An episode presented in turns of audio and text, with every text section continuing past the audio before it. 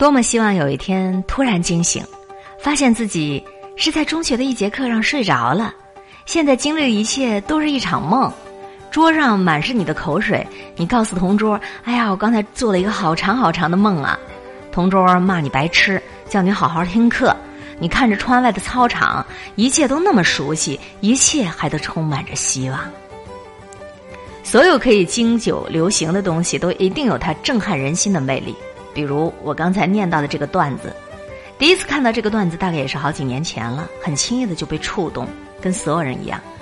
后来他就没有在网上消失过，不断的有人看到他，不断的有人被他打动，不断的有人在遭遇到了青年的瓶颈或者是中年人危机的时候，想要回到过去，好像只要回到过去再活一遍，人生就真的会比现在更有希望。回到过去，初恋的女朋友就会回到身边。错过的好机缘就都能够再赶上，事业的发展都可以顺风顺水一往无前，而现在身边的一切都不会再纠缠着你，不管是黄脸的老婆、邋遢的自己，还是鸡毛的事业，这些都通通不会再出现。在这样一种回到过去的情怀设定下，以男人的初恋情节为切入点，夏洛开始了特烦恼，徐峥也开始了港囧。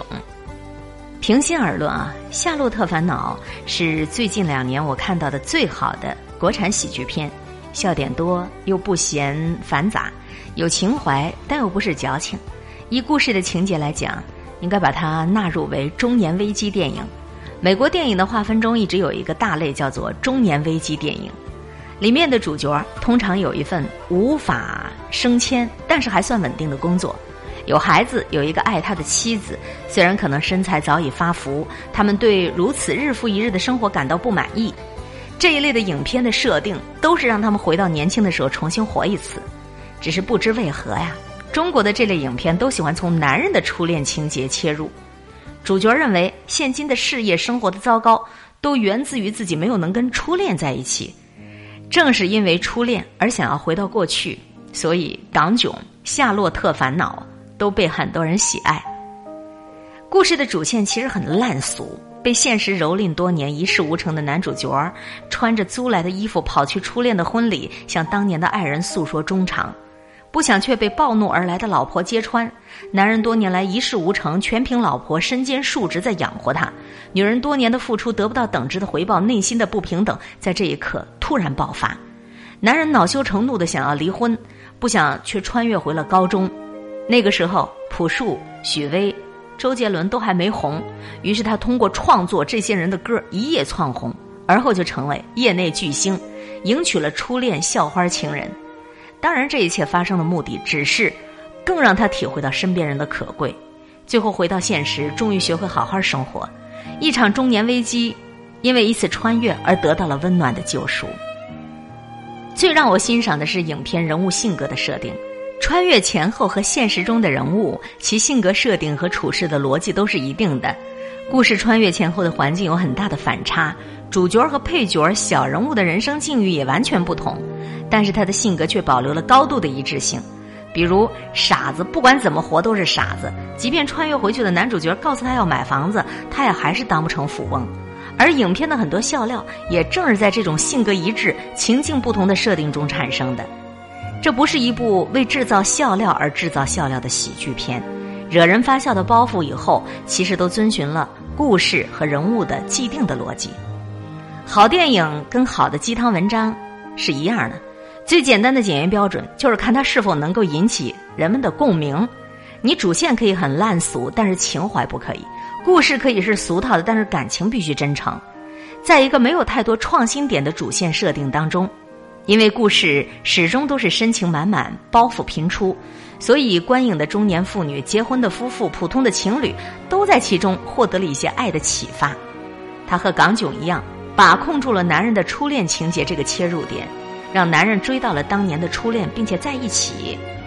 然而激情褪去之后，他并没有得到想象中的幸福感，继而想起了现实当中粗糙老婆的各种好。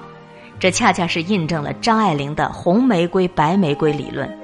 也许每一个男人全都有过这样的两个女人，至少两个。娶了红玫瑰，久而久之，红的就变成了墙上的一抹蚊子血，白的还是床前明月光。娶了白玫瑰，白的变成了衣服上的一粒饭碜子，红的却是心口的一颗朱砂痣。而女人呢，似乎也不相上下。作家李碧华就说：“其实每个女人也希望她生命中有两个男人，许仙和法海。是的，法海就是用尽了千方百计博她偶一欢心的金漆神像，许仙呢，则是依依挽手、细细画眉的美少年，给你讲最好听的话来熨贴你的心灵。但只因他到手了，没一句话说得准，没一个动作硬朗，万一……”法海肯臣服呢，又嫌他刚强怠慢、不解温柔、枉费心机。人生最大的悲哀就在于欲求不满足，而促使人不断奋发向上的动力也是欲求不满足。只是当我们已然褪去稚气，不断接近成熟，总应该在得不到、未得到、已拥有之间做出权衡吧。注定得不到的。就让他好好的存留在幻想中，偶尔开壶好酒，醉了自己，再去见他的模样。没得到的，值得拼命的努力的争取，那就不妨燃尽这一生的斗志，为生命搏一个彩头。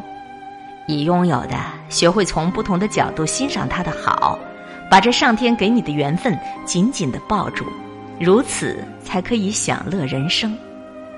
不是所有人都能够在面临青年的平静、中年的危机的时候，回到过去重来一次。但愿我们自己能给自己一个温暖的救赎。你想回到你的过去吗？你想回到过去，试着让你的故事继续吗？如果想，还不如想一想，现在如何让过去的美好继续。